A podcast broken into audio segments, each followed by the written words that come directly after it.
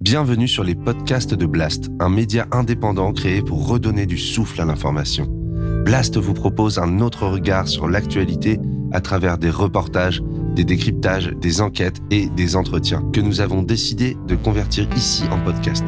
Notre ambition, devenir votre média de référence et ainsi peser dans la bataille de l'information qui s'annonce et qui sera décisive. Les podcasts de Blast.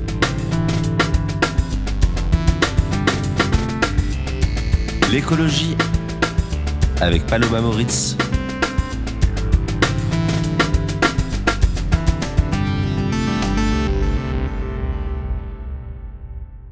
Le premier tour de l'élection présidentielle approche, et si l'on est préoccupé par l'urgence écologique, ce qui, rationnellement, devrait être un peu le cas de tout le monde, on peut logiquement se demander pour qui voter. Beaucoup se posent cette question.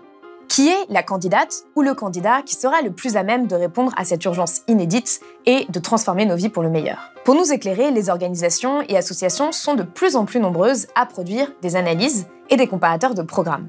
Cette semaine, pour y voir plus clair, je vous propose de vous plonger dans le comparateur du réseau Action Climat.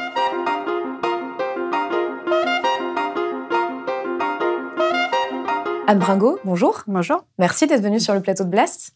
Vous êtes coordinatrice des programmes au réseau Action Climat qui regroupe 36 euh, associations locales et nationales, euh, dont euh, Alternativa, 350.org, Notre Affaire à tous, la Fondation pour la Nature et pour l'Homme, etc. Et vous venez de sortir un comparateur de programmes spécial climat après avoir étudié les propositions des candidats sur les transports, l'industrie, l'agriculture, le logement, l'énergie, l'international et la finance. Vous avez pris le parti de ne sélectionner que les candidats évalués à au moins 2% des intentions de vote au premier tour, dans une moyenne de sondage au 8 mars. Et donc, euh, c'est un comparateur de programmes qui concerne huit candidats au total euh, Yannick Jadot, Anne Hidalgo, Marine Le Pen, Emmanuel Macron, Jean-Luc Mélenchon, Valérie Pécresse, Fabien Roussel et Éric Zemmour. Et vous êtes basé donc sur leurs programmes euh, qui sont sur leur site et pas leurs déclarations publiques par souci d'équité. première question pour bien comprendre, est-ce que vous pouvez nous expliquer comment est-ce que vous avez opéré pour faire ce comparateur de programmes Puisque je, je, finalement, d'une certaine manière, je vais me faire tout de suite l'avocate du diable. On pourrait se dire une ONG climat qui fait un comparateur de programme, forcément, ce n'est pas objectif. Alors, il y a toujours une part de subjectivité, mais on a essayé d'être le plus objectif possible. C'est-à-dire qu'on a construit un cahier de propositions sur ces sept axes, donc les cinq secteurs les plus émetteurs de gaz à effet de serre en France, plus euh, l'international, parce qu'il y a un enjeu extrêmement fort sur la solidarité internationale, si on veut être sérieux pour le climat, et sur les finances. On parle beaucoup de budget vert. S'il y a actuellement 25 milliards d'euros de dépenses néfastes dans le budget de l'État euh, qui sont néfastes au climat, effectivement, on va difficilement atteindre nos objectifs climatiques. Donc sur l'ensemble de ces sept axes, on a défini des propositions. Donc on arrive à une quarantaine de propositions et on a comparé ces propositions qu'on a rendues publiques en janvier avec les programmes des candidats, effectivement par souci d'équité aller chercher telle ou telle déclaration, on a regardé tout ce qui était sur les sites des candidats. Et pour chaque euh, proposition, on a comparé est-ce qu'elle est présente ou pas, est-ce qu'elle est complète, est-ce qu'elle est incomplète, est-ce que c'est en partie. Ça a donné un système de points, et avec tous ces points, on arrive finalement à des systèmes de couleurs, donc des feux verts, orange ou rouge, par grand axe, donc sur les transports, sur le bâtiment, etc. On a aussi rajouté des bonus et des malus, puisqu'effectivement, certaines propositions des candidats peuvent être différentes de nos propositions, mais avoir une efficacité sur le climat. Dans ces cas-là, ça donne des bonus. Et il y a des malus, par contre, si on a une proposition qui va aggraver le changement climatique, ça donne mmh. des points en moins. Donc l'ensemble de tous ces points nous donne ces fameux feux verts, orange et rouge. Alors justement, vous avez donc identifié euh, ces, mesures structurantes dont vous parlez. Donc euh, on peut, on peut citer par exemple l'accès généralisé à une mobilité moins polluante, euh, la relocalisation et la décarbonation de l'industrie, ou encore le fait de verdir le budget de l'État, comme vous le disiez, ou la transformation de l'agriculture pour une alimentation de qualité pour tous et un revenu décent pour les agriculteurs. ces propositions-là, donc ces mesures structurantes que vous avez identifiées, comment est-ce que vous les avez identifiées? Est-ce qu'elles ont été identifiées avec des climatologues? Enfin, Comment est-ce que vous avez opéré? Alors, elles ont été identifiées dans l'ensemble de notre réseau, où il y a effectivement 36 euh, ONG, comme vous le disiez, euh, des ONG qui travaillent depuis euh, des années sur les enjeux de changement climatique qui regardent effectivement les rapports du GIEC et on attend avec impatience celui qui va sortir le 4 avril, qui va justement traiter de l'atténuation, donc des solutions pour limiter le changement climatique. Et donc, ce sont des mesures qui sont assez traditionnelles de sortir du véhicule électrique pour aller vers un véhicule, de sortir, pardon, du véhicule thermique essence diesel pour aller plutôt vers le véhicule électrique ou biogaz, euh, de développer les transports collectifs, euh, de développer le ferroviaire, la mobilité euh, par vélo, etc. Sur l'agriculture, on sait que les deux principales sources de, gaz à effet de serre, c'est l'élevage, le méthane, les ruminants qui rotent. Mmh. Et les engrais azotés de synthèse. Donc, est-ce qu'il y a des mesures effectivement dans les programmes sur ces deux sujets? Donc, ce sont des grands axes assez classiques sur les sources d'émissions de gaz à effet de serre. Oui, donc finalement, euh, pour vous, sans ces mesures structurantes, il ne peut pas y avoir une politique climatique à la hauteur de l'urgence dans laquelle on est aujourd'hui. Très concrètement, sans ces mesures, on n'atteindra pas une trajectoire qui, qui correspond à l'accord de Paris. Donc on ne restera pas, la France ne fera pas sa part juste pour rester sous un degré 5 de réchauffement global. C'est clair. Vous avez mis en place un système euh, de feu, donc euh, vert, euh, orange, rouge, et donc les deux candidats qui arrivent en tête ex aequo avec que des feux, avec des feux verts partout sauf un feu orange à l'international, c'est Yannick Jadot et Jean-Luc Mélenchon. Est-ce que vous pouvez expliquer en quoi ces candidats se distinguent des autres candidats?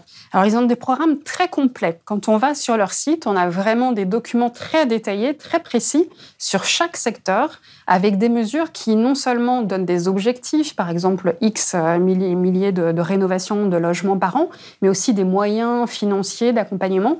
Donc c'est vraiment très précis sur chacun euh, des secteurs, y compris euh, sur l'international, même si on pourrait y revenir, il y a un petit orange sur l'international. Après, il y a des petites différences quand même. On voit bien que Jean-Luc Mélenchon, il est vraiment pour mettre en avant le, rôle de l'État, la le planification écologique. Tout à fait.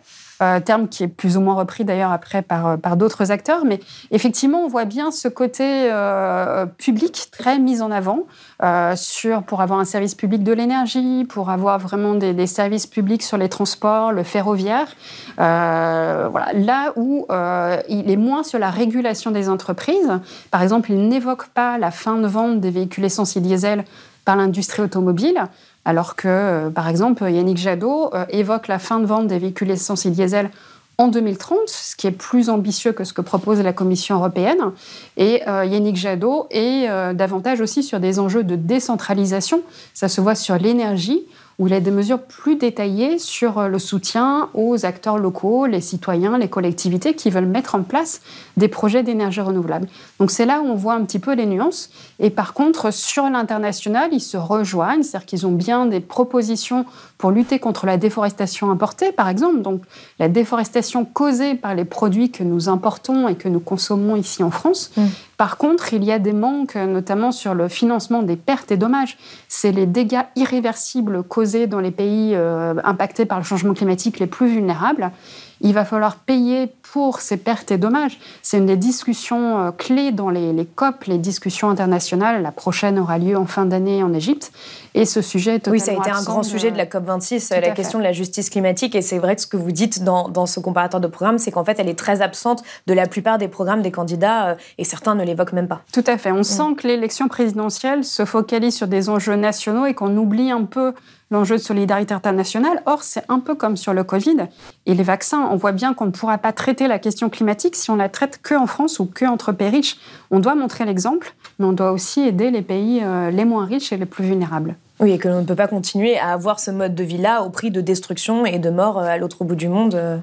Tout à fait. Euh, et, donc, par rapport à, ces, à, ces, deux candidats, quels sont pour vous, est-ce que, est que vous, vous dites aujourd'hui, donc avec ce comparateur, finalement, si l'un ou l'autre est élu, on sait qu'on aura un programme, un plan pour vraiment faire face à l'urgence écologique de façon systémique et on peut être, entre guillemets, rassuré? C'est ça que vous, vous dites à travers ce comparateur? Alors, en tant qu'ONG, nous, on regarde les programmes, on, mm. on ne sait pas si ces programmes seront mis en œuvre. On est assez prudent entre les, promesses électorales et ce qui est réellement mis en œuvre. On n'est pas là, enfin, je suis pas là pour en juger. Par contre, effectivement, sur la base de leur programme, on a tous les leviers nécessaires et le détail sur les propositions, la manière dont ça sera mis en œuvre. Donc, ça peut être mis en œuvre rapidement dans le sens où on sait déjà, il y a déjà la recette qui est écrite, donc on sait comment ça va être mis en œuvre. Donc, ça peut être enclenché assez rapidement et c'est plutôt compatible effectivement avec euh, une trajectoire de neutralité carbone en France en 2050. Donc, ce sont des programmes qui peuvent faire sortir la France de l'illégalité climatique, étant donné que la France a été condamnée euh, à deux reprises pour euh, inaction climatique. Tout à fait. Et sachant que des mesures supplémentaires doivent être prises d'ici la fin de l'année, c'est la décision mm. effectivement dans l'affaire du siècle du tribunal administratif.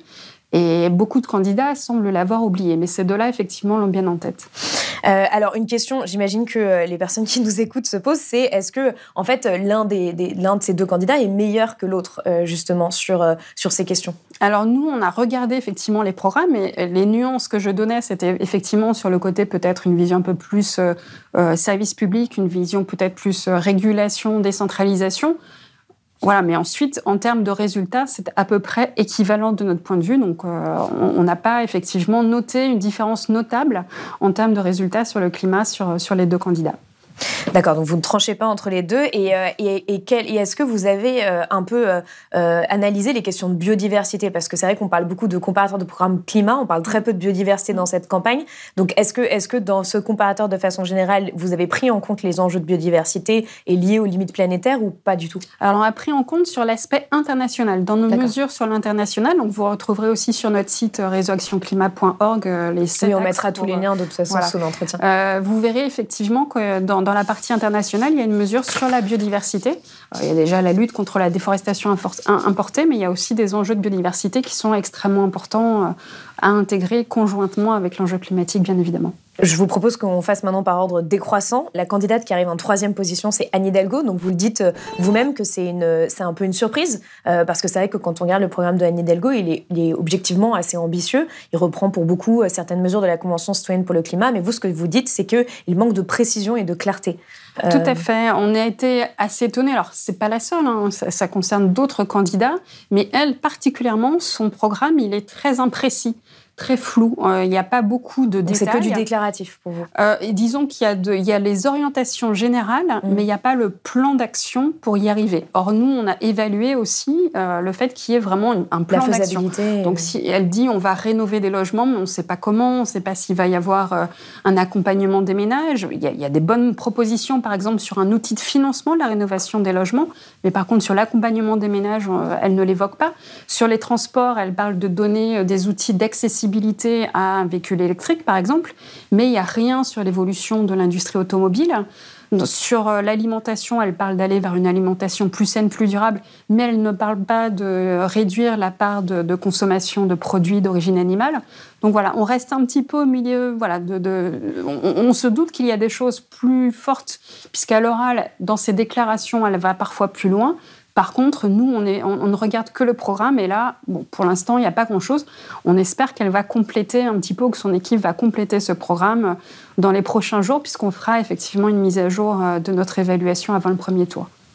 Alors justement, on, va y revenir un petit peu plus tard, mais ce qui est intéressant, c'est que votre analyse montre aussi la différence euh, pour certains candidats entre euh, euh, la façon de présenter leur programme, où certains vont aller énormément dans le détail et d'autres tablent sur le fait de le préciser au fur et à mesure d'intervention publique, ce qui, est peut-être un, pari un peu risqué. Donc juste en dessous, nous avons Fabien Roussel, donc le candidat du Parti communiste, et vous qualifiez son programme d'incomplet et de hasardeux. Pourquoi? Alors sur certains domaines, il est plutôt, euh, il va plutôt dans le bon sens. Il veut développer le transport ferroviaire, les transports collectifs, ça c'est très bien. Par contre, à chaque fois, il marche que sur une jambe, c'est-à-dire qu'il n'évoque pas du tout l'évolution de l'industrie automobile pour sortir des véhicules essence et diesel. Donc il y a, il y a ce manque-là. Sur euh, l'agriculture, l'alimentation, il n'évoque pas, même s'il l'a évoqué au, débat du siècle, il n'évoque pas du tout la réduction de la consommation de viande pour manger une viande plus locale et, de qualité, évidemment. Mais c'est un enjeu qui est absent. Donc, euh, sur l'industrie, il dit qu'il faut relocaliser euh, l'industrie, et voilà, mais il évoque peu comment on va décarboner cette industrie. Euh, donc, on est un petit peu au milieu du guet là-dessus. c'est un des candidats qui a réagi suite à notre décryptage et qui nous dit que son programme, pour l'instant, n'est pas complet et mmh. qu'il va mettre sur son site un un livret climat dans les jours à venir. Donc euh, nous, on attend effectivement des précisions et, si euh, des éléments sont précisés sur la baisse de, l'usage des engrais azotés, sur la réduction de la consommation de viande, sur l'évolution de l'industrie automobile, euh, sur le soutien aux énergies renouvelables, eh bien, on, sera ravis de, de, faire évaluer également son évaluation. Donc il y a certains programmes qui ne sont pas complets à trois semaines du premier tour. C'est quand même euh, assez alarmant. Pour revenir quand même sur Fabien Roussel, vous, parlez notamment de ses ambitions euh, nucléaires. Vous, en tant qu'organisation, vous êtes plutôt contre le nucléaire. Euh, est-ce que vous pouvez expliquer quelle est votre position?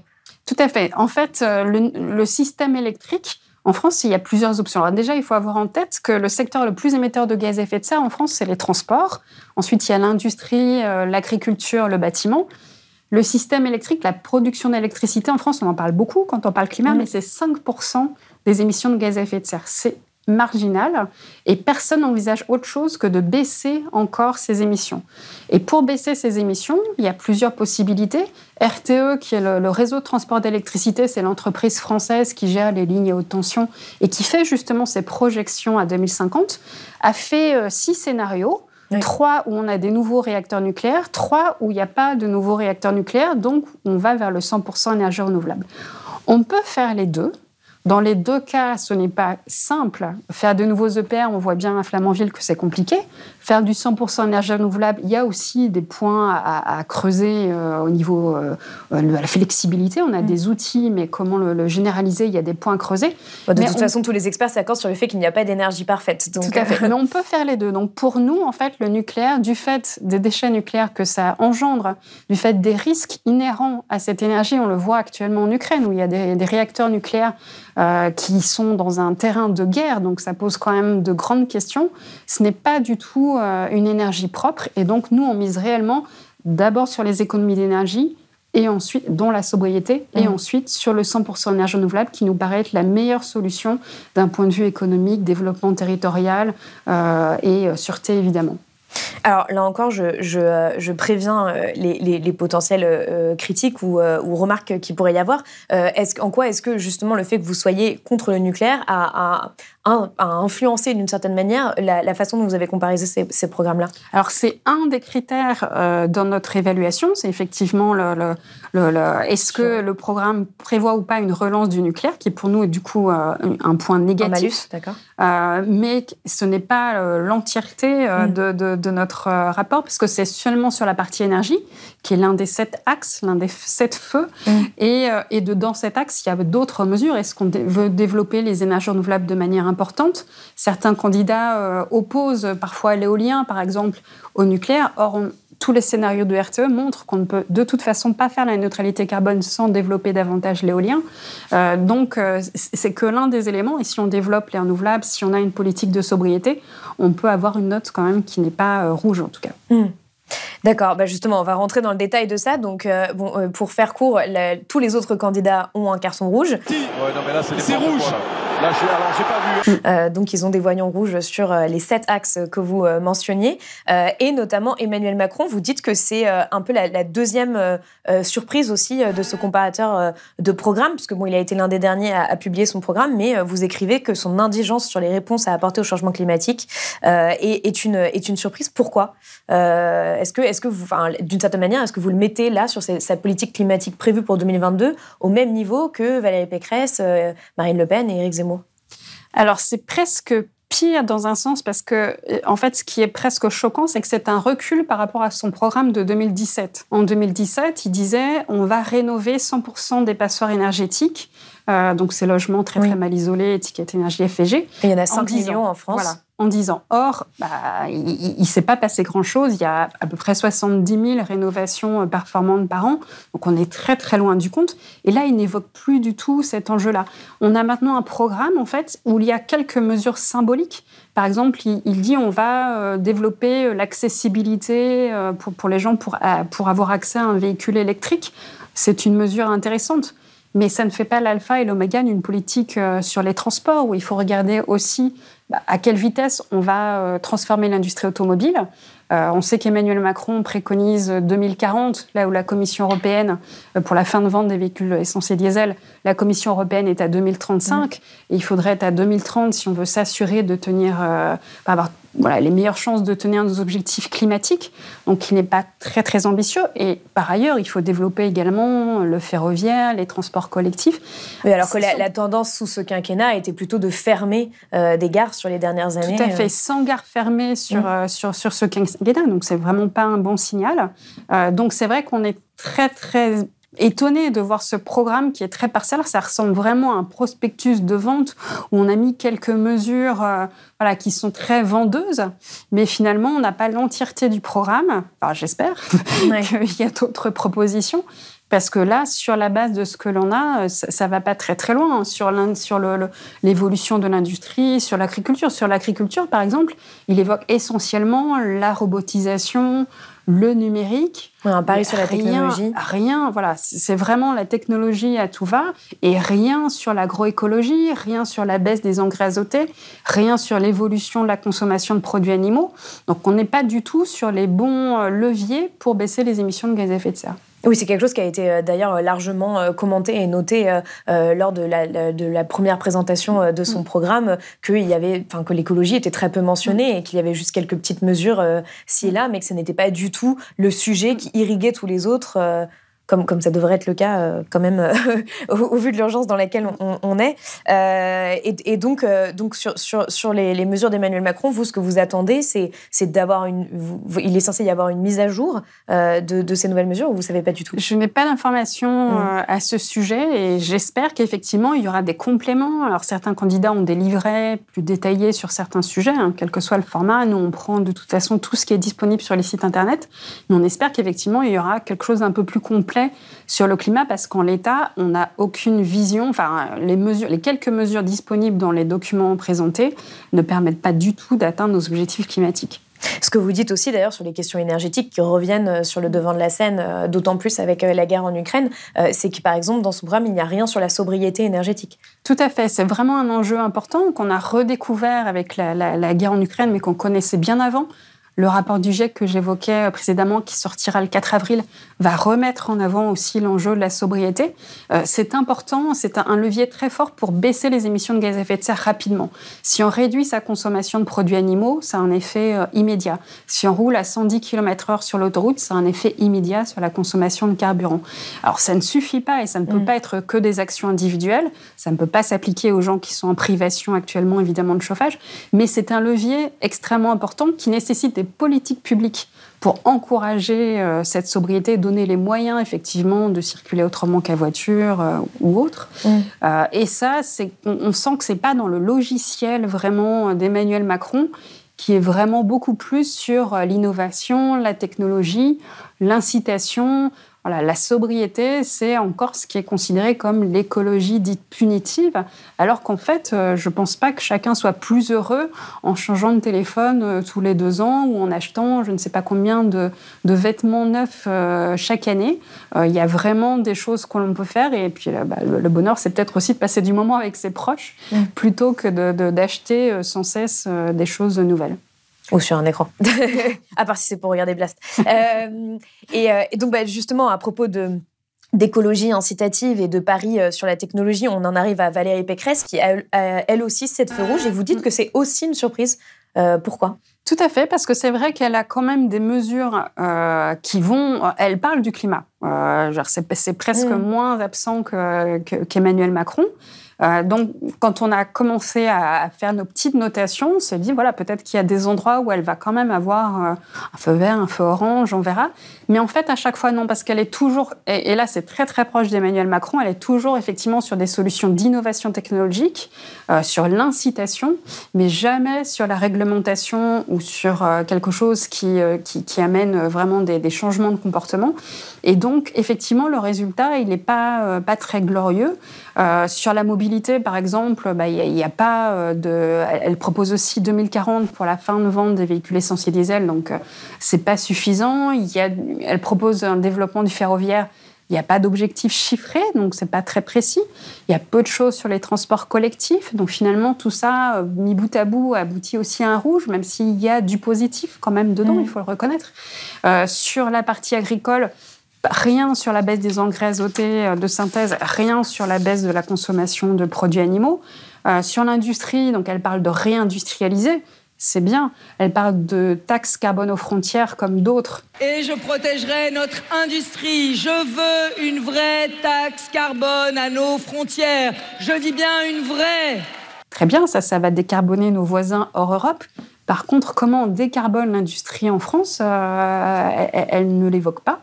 Euh, donc voilà, on, voit qu'il y a des, blancs en fait dans son programme. Et vous dites aussi qu'il y a certaines mesures en fait qui sont euh, justement presque contre-productives et qui vont ajouter à, nos, émissions. Est-ce que vous pouvez en citer quelques-unes pour, pour que les gens comprennent Alors ça, c'est le cas notamment pour Éric Zemmour. Éric mmh. Zemmour propose de, de revenir à 90 km/h sur les nationales au lieu de 80. Donc là, évidemment, on va consommer plus de carburant et donc on va émettre plus de gaz à effet de serre. Il y a aussi d'autres mesures du type la baisse de TVA sur les carburants. On voit bien que le prix du carburant, c'est un sujet très, très sensible. Ça, c'est Marine Le Pen qui propose la baisse de TVA. Voilà, plusieurs candidats le font. Mm. Et c'est vrai que c'est un sujet euh, sensible. On comprend que les gens qui doivent aller travailler euh, avec leur voiture, qui voilà, vont très loin et ne peuvent pas y aller à vélo ou autrement, euh, c'est difficile de, de, voir le prix à la pompe augmenter. Mais diminuer la TVA pour tout le monde, alors qu'il y a des, gens qui ont quand même les moyens de payer un peu plus cher l'essence, c'est finalement un coût global pour tout le monde, pour l'État, qu'on va devoir payer euh, par nos impôts. Et c'est pas la bonne solution, parce que la solution, c'est effectivement euh, d'aider les ménages qui ont les plus besoins, donc les, les plus modestes, et surtout de les aider à aller vers d'autres solutions de mobilité, que ce soit le véhicule électrique ou euh, d'autres moyens de transport alternatifs. Alors justement, vous, venez de l'évoquer, on en arrive aux deux, euh, deux candidats, deux derniers candidats du classement, même si vous ne faites pas vraiment un, classement, mais en tout cas qui ont aussi un feu rouge comme euh, les deux précédents que nous venons d'évoquer. Euh, pour vous, qu'est-ce qui caractérise le discours de Marine Le Pen et d'Éric Zemmour sur le climat? Est-ce qu'il est différent ou pas? Alors, Marine Le Pen n'a pas le mot climat dans son programme. Donc, le discours est assez limité, en tout cas sur ce qui est écrit. Euh, Éric Zemmour l'évoque, j'ai oublié pour quel Donc Éric Zemmour serait peut-être euh, plus écolo que Marine Le Pen Je n'irai pas jusque-là parce que je, je, je, revérifierai dans son programme et c'était sur un point qui était assez marginal. Euh, il, il l'évoque parfois uniquement pour effectivement cette taxe carbone aux frontières, comme d'autres, pour dire on va, on va se protéger des autres qui polluent, sans se dire que nous, effectivement, en, bah, en France et en Europe, on a aussi une industrie qui émet beaucoup de gaz à effet de serre. En France, c'est quand même un des secteurs euh, très importants sur les émissions de gaz à effet de serre. Et ils sont du coup sur cette vision, on va relocaliser, on va faire du local, mmh. euh, et ça va suffire pour faire de l'écologie. Or, euh, travailler sur le climat, c'est certes réduire les transports en faisant du local, mais c'est pas que ça. C'est réduire la consommation de produits animaux, euh, c'est aussi réduire les engrais azotés de synthèse, c'est avoir une industrie lourde qui se transforme complètement, c'est avoir une industrie automobile qui se transforme aussi euh, rapidement. ils évoquent la rénovation des logements parce que ça, c'est un sujet très très consensuel, mmh. mais c'est le faux consensus tout le monde est d'accord pour isoler les logements, mais personne n'arrive à le faire parce que derrière, il faut des moyens très précis, concrets, d'accompagnement financier, d'accompagnement des ménages euh, techniques, de vérifier que les travaux sont de qualité.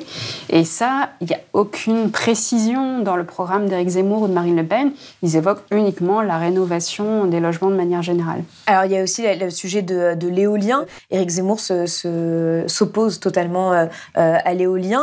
Quelle, est un peu la, la vision des politiques énergétiques que vous voyez chez ces deux candidats d'extrême droite? Que... Alors, ils font partie des gens pour qui le climat égale système électrique. Alors, comme, comme je le disais plus tôt, c'est 5% des émissions, donc c'est plutôt un hors-sujet. Mmh. Et système électrique, pour eux, c'est on fait du nucléaire et par ailleurs, on freine l'éolien. Tous les pro-nucléaires, je rappelle quand même, ne sont pas forcément anti-éoliens, mais eux, c'est le cas. Effectivement, donc soit ils veulent arrêter les projets éoliens, soit ils veulent carrément démanteler les éoliennes actuelles. Donc, euh, alors qu'on sait très bien que si on veut aller vers la neutralité carbone, il va falloir plus d'éolien. Ça ne veut pas dire plus d'éolien n'importe comment. Mm. Euh, ce que nous, on préconise, c'est vraiment des projets portés par les acteurs des territoires, les collectivités, euh, les citoyens. Par exemple, en Vendée, la moitié du parc éolien appartient aux collectivités euh, via une société d'économie mixte. Et donc, bah, ces collectivités, évidemment, elles ont discuté avec les acteurs locaux pour voir où mettre les éoliennes. Évidemment, l'argent, il reste dans le territoire pour financer des activités, pour aider les Il y a certains candidats d'ailleurs qui proposent des concertations justement sur ce sujet. Tout à fait. Alors mm. on peut faire des concertations, mais on peut y compris réfléchir à l'investissement euh, que l'on y met et à qui reviennent les revenus et ce qu'on fait des revenus. Et euh, parfois, il y a des projets citoyens, comme à Bégane en Bretagne, un projet éolien, où les revenus euh, restent justement dans le territoire et ont permis de financer quelqu'un à mi-temps qui va faire de l'accompagnement des ménages pour la rénovation de leur logement, de l'information dans les écoles. Donc là, c'est vraiment une activité positive avec une vision globale de la transition énergétique. Alors justement, après avoir analysé un peu tous ces programmes, quels sont les, grands constats que, que, vous faites justement sur, sur ces programmes écologiques des candidats à un moment quand même, et je pense que c'est important de le noter, où on n'a jamais été aussi conscient euh, de l'urgence et où la, fenêtre d'opportunité pour agir euh, se, réduit euh, au fur et à mesure que les mois et que les années passent. Oui, on voit que c'est un enjeu clé qui est présent dans les discours, même s'il a très peu été quand même dans cette campagne. par contre, sur la compréhension même par les candidats de l'ampleur des, transformations à apporter si on veut respecter nos objectifs climatiques, on est très très loin du compte. Euh, ça ramène aussi à ces sondages que l'on peut voir sur la compréhension des enjeux climatiques par les décideurs politiques, mmh. les parlementaires par exemple on voit qu'ils ont parfois moins de connaissances sur le climat que les citoyens en général, en fait. Et on a vraiment cette difficulté où euh, peu de candidats, euh, effectivement, ont pris euh, conscience de l'ampleur du problème et proposent des solutions, à la fois qui baissent les émissions, tout en laissant personne de côté, y compris avec l'accompagnement vers des nouveaux emplois, y compris pour les ménages les plus précaires qui n'ont pas accès à des solutions. Là où d'autres, euh, c'est un peu un discours euh, général ou un, argument de vente, mais derrière, euh, il n'y a pas grand-chose en stock en fait. Et est-ce que pour vous, dans, certaines conceptions justement de leur programme écologique, certaines façons aussi de, voir les choses, il y, a, il y a des éléments qui sont dangereux. Et parce que vous parliez justement aussi de certaines mesures qui vont à rebours en fait de, la question. Quels, quels, sont les grands éléments pour vous qui sont peut-être un peu dangereux aujourd'hui de mauvaise conception alors, ce qui me fait le plus peur, en fait, euh, dans ces programmes, c'est ceux qui laissent penser que le job va être fait en faisant une petite chose. Et, là, je fais référence aussi au quinquennat qu'on vient de vivre. Pour beaucoup de personnes, en fait, Emmanuel Macron, enfin, pour beaucoup de personnes qui ne sont pas spécialistes, hein, tout le monde n'est pas spécialiste du climat, évidemment, euh, ils ont l'impression que le job a été fait parce qu'il a parlé du climat, parce qu'il a pris quelques mesures ponctuelles, des fermetures de centrales à charbon, même euh, pas toutes fermées comme prévu, l'arrêt Notre-Dame-des-Landes, mais ils n'ont pas euh, forcément en tête qu'on euh, n'est pas du tout sur la trajectoire nécessaire et que du coup ça ne suffit pas pour que la France fasse sa part juste. On a fait un bilan écologique d'ailleurs, donc je renvoie les, à, Blast là-dessus, donc je renvoie les personnes. C'est ce qui m'inquiète le plus, c'est ces candidats qui proposent quelques mesures ou des mesures uniquement technologiques. Euh, soyons clairs, on aura besoin de nouvelles technologies. Euh, par contre, ça ne peut pas être l'unique solution. On va avoir besoin de tous les leviers et tous les acteurs pour faire les transformations à aborder. Et donc, c'est ce discours qui pourrait être et enfin agréable à entendre de dire c'est bon, vous inquiétez pas, on va gérer euh, en faisant deux trois choses. C'est ça qui m'inquiète, c'est qu'il faut maintenant vraiment un discours de vérité. Ce qui ne veut pas dire qu'on va se priver, on va avoir un mode un mode de vie, on va manger de manière plus saine, on va se déplacer en polluant moins, on va pouvoir se chauffer sans avoir des factures extraordinaires. Donc c'est plutôt positif. Mm. Mais pour ça, ce sont des changements vraiment euh, importants et qu'il va falloir faire un rythme un peu soutenu parce qu'on a pris du retard. Euh, pourquoi pourquoi est-ce que ce pari technologique, euh, il vous inquiète aujourd'hui euh, Parce qu'il est quand même assez présent dans, le, dans le débat public. Alors ça m'inquiète s'il vient à la place de mesures qui sont, elles, plus efficaces. L'agriculture, c'est l'exemple type, en fait, mais on pourrait prendre aussi euh, le, transport aérien, on y reviendra. Mm. Mais sur l'agriculture, par exemple, on, sait tout à fait ce que je disais, il faut réduire la consommation de, produits animaux parce que l'élevage produit du méthane, et on sait qu'il faut baisser les, les, engrais azotés de synthèse. Si la seule solution, c'est on va faire des robots et on va faire du numérique, ça ne répond pas aux émissions de gaz à effet de serre et donc il n'y a aucun euh, bienfait pour le climat et donc malheureusement on passe à côté de la solution. Sur l'aviation, de la même manière, on nous promet un avion vert. Euh, l'avion à hydrogène, ça existera, mais le premier qui existera vraiment en mode commercial, ça ne sera pas avant 2035 et encore, et ça ne pourra faire que des moyens courriers, puisque les, les, les, réservoirs seront plus gros, donc on ne pourra pas faire des longs courriers. Donc ce n'est pas une solution euh, viable, euh, en tout cas pas à court terme, et à court terme, la seule solution... Ça pourra pas, oui, parce que ça ne pourra pas absorber euh, le trafic aérien. Donc la seule solution à court terme, c'est vraiment de baisser le trafic. Et c'est pour ça que ces solutions qu'on fait miroiter, qui sont souvent des solutions pour plus tard, ça risque de retarder l'action alors que c'est vraiment d'action immédiate et ayant un effet euh, là sur ce quinquennat qui compte. Est-ce qu'il y a une dernière chose que vous vouliez ajouter euh, sur euh, justement ce, comparateur de programme et la raison pour laquelle vous l'avez fait et les enseignements que vous en tirez? Ben, Nous, on espère effectivement que les candidats vont aussi s'en emparer et vont voilà, compléter leur programme. Donc, on, attend vraiment ça avec impatience pour pouvoir faire évoluer ces notations. On, l'a entendu de Fabien Roussel, on verra si d'autres euh, font évoluer également leur programme, euh, ce qui donnera effectivement un éclairage pour les gens qui vont aller voter. Alors, euh, on n'appelle évidemment pas à voter pour tel ou tel candidat, mais en tout cas, on donne un décryptage pour dire, voilà, ces candidats ont un programme sérieux pour le, pour le climat, cela, a priori, dans ce qu'on a vu en tout cas, ça ne permettra pas de tenir les objectifs climatiques. Donc on informe les électeurs et ensuite, évidemment, ils choisissent euh, en fonction de leurs différents critères. Bah, de toute façon, on continuera à relayer avec Blast un maximum les comparateurs et les outils d'analyse pour permettre euh, à, chacun de se faire un avis et euh, votre mise à jour. Merci beaucoup, Anne Bringo, d'être venue sur le plateau de Blast. Si vous avez aimé ce podcast, s'il vous a été utile, n'oubliez pas de nous mettre des étoiles ou de le partager autour de vous sur vos réseaux sociaux. Blast est un média indépendant, et si tous nos contenus sont en accès libre, c'est grâce au soutien financier de nos blasters et abonnés. Pour nous soutenir, faites un nom unique ou mensuel et rendez-vous sur blast-info.fr. Blast, c'est aussi une web télé disponible sur YouTube et Peertube et présente sur tous les réseaux sociaux. Alors suivez-nous et pour ne rien rater de nos contenus, abonnez-vous sur notre chaîne YouTube.